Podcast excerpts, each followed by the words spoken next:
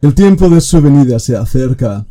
El rapto puede ser en cualquier momento y el periodo al cual la Biblia describe como la gran tribulación puede empezar hoy.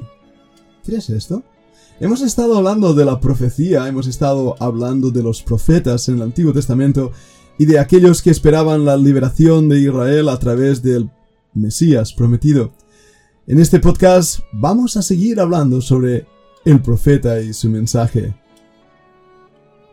Bienvenido a un nuevo podcast de Hoy estamos apegados a ti, ese aula de estudio internacional donde ya más de 30 países están siendo representados y como las 10 vírgenes en la parábola que el Señor anunció, están velando algunas de ellas en oración, esperando la venida de nuestro Señor Jesucristo. Cada día estamos esperando esa venida y tú la esperas. Si quieres formar parte de este aula de estudio, escríbenos a más que maravilloso yahoo.es o a fundacionbiblica.gmail.com. Vamos a abrir las escrituras y escudriñar qué es lo que Dios tiene para nosotros hoy. Llevamos ya varios días hablando de estos tremendos hombres y mujeres de Dios en el libro de Lucas. Hemos mencionado especialmente a Zacarías y nos llama hoy la atención, regresando a él, como cuando tuvo esa visión en el santuario, nos dice Lucas capítulo 1 y versículo 22, que salió y no les podía hablar, y comprendieron que había visto visión en el santuario. Él les hablaba por señas y permaneció mudo, y cumplidos los días de su ministerio se fue a su casa. Se vio claramente que él había tenido una visión. En Israel estaban acostumbrados a profetas que tenían visiones y podían reconocer de una manera fácil, por así decirlo, cuando alguien había recibido los oráculos divinos, el mensaje de Dios.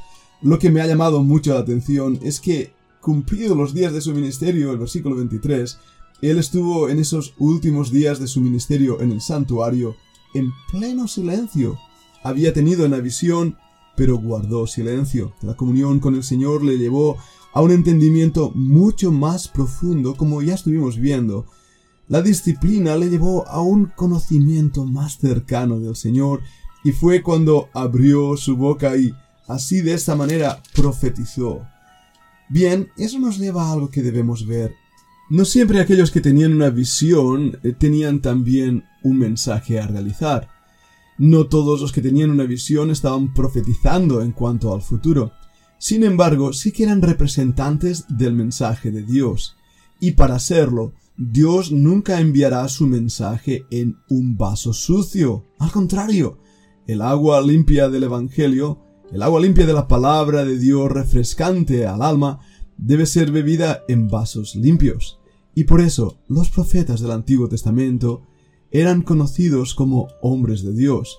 De hecho, leemos un pasaje interesante en 1 Samuel 9:9, donde nos dice que antiguamente en Israel, cualquiera que iba a consultar a Dios decía así, Venid, vamos al vidente, porque al que hoy se llama profeta, entonces se le llamaba vidente.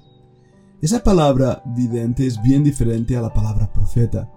Ellos tenían esa facultad de ver, tal vez, a través de una revelación cuando aún no estaba dada la revelación entera de la palabra de Dios. Eso debemos entenderlo, pues marca la gran diferencia entre el Antiguo Testamento y el cierre del canon en el Nuevo Testamento cuando después ya del libro de Apocalipsis nadie puede añadir a las palabras de Dios. En el libro de primero de Samuel encontramos varias veces como a Samuel mismo se le reconocía como el vidente. De hecho, él mismo dice en 9.19, el primer libro de Samuel, dice yo soy el vidente. Él sabía de su posición en el servicio de Cristo. Él sabía que estaba realmente siendo enviado por Dios mismo con el mensaje de Dios. En el libro segundo de Reyes, capítulo 17-13, la Biblia misma nos da las características de esos hombres de Dios y su mensaje. Dice así, Jehová amonestó entonces a Israel y a Judá por medio de todos los profetas y de todos los videntes, diciendo, Volveos de vuestros malos caminos, y guardad mis mandamientos y mis ordenanzas, conforme a todas las leyes que yo prescribí a vuestros padres, y que os he enviado por medio de mis siervos los profetas. Este versículo nos muestra claramente que la función principal de un vidente o de un profeta no era hablar del futuro, gesticular lo que iba a pasar, poner una voz profunda. Todo lo contrario.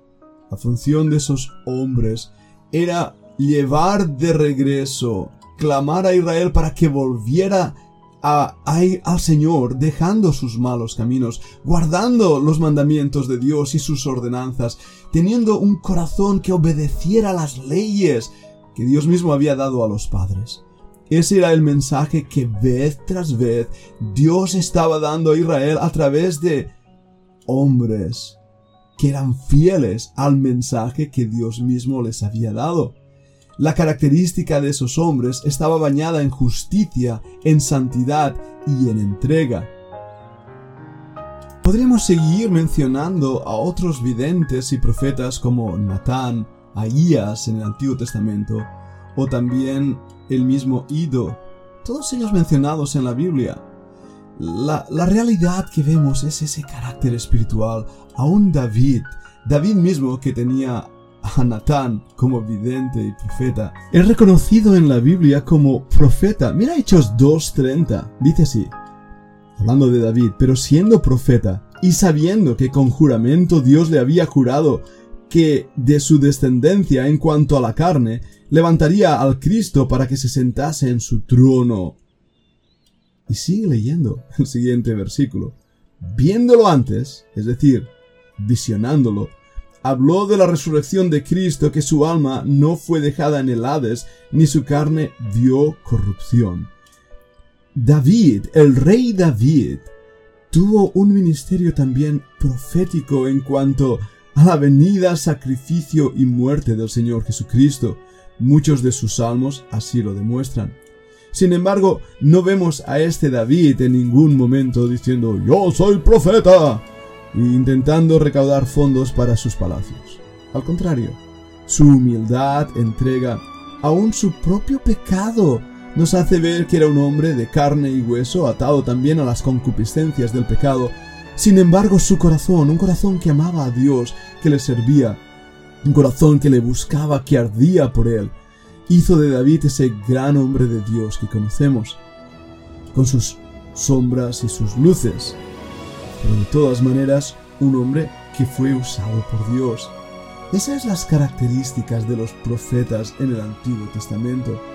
Eran hombres que hervían por Dios. De hecho, la palabra Nabi, como hemos visto ya a lo largo de la semana, en hebreo Nabi quiere decir el que burbujea. Así era su pasión al hablar del mensaje divino. ¿Y cómo no va a hacerlo? El mismo Jeremías hablando del mensaje de Dios en su corazón, dice que fue como un fuego que no pudo resistir. Míralo, vamos a abrir las escrituras. En Jeremías capítulo 20, versículo 7 dice, me sedujiste, oh Jehová, y fui seducido. Más fuerte fuiste que yo, y me venciste. Cada día he sido escarnecido, cada cual se burla de mí. Porque cuántas veces hablo, doy voces, grito, violencia y destrucción, porque la palabra de Jehová me ha sido para afrenta y escarnio cada día, y dije, no me acordaré más de él, ni hablaré más en su nombre. No obstante, había en mi corazón como un fuego ardiente metido en mis huesos.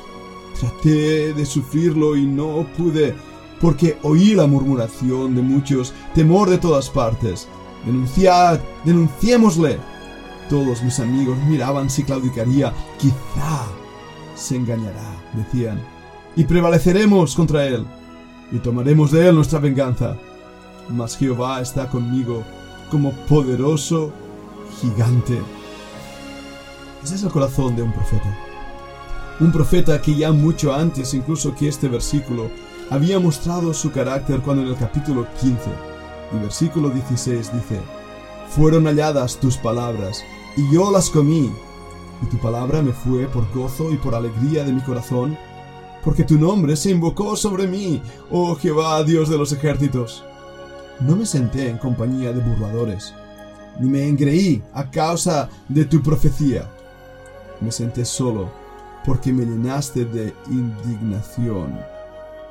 ¿Por qué fue perpetuo mi dolor y mi herida desahuciada no admitió curación? ¿Serás para mí como cosa ilusoria, como aguas que no son estables? Por tanto, así dice Jehová, si te convirtieres, yo te restauraré, y delante de mí estarás, y si entresacares lo precioso de lo vil, serás como mi boca. Conviértanse ellos a ti, y tú no te conviertas a ellos. Y te pondré en este pueblo por muro fortificado de bronce, y pelearán contra ti, pero no te vencerán, porque yo estoy contigo para guardarte y para defenderte, dice Jehová. Este es el profeta de la Biblia. No es un hombre que busca cosas ilusorias, riquezas para sí mismo, sino que su corazón arde, arde porque ha visto a Dios. No tiembla delante del rostro de los hombres. Este hombre que busca de servir a Dios y llevar fielmente su mensaje, tiene temor y temblor, se ha convertido, se ha entregado por completo al llamado de Dios y por lo tanto su corazón arde. Ahora bien, ¿qué nos enseña esto para nuestra propia vida? Te invito a que sigas escuchando la segunda parte de este podcast.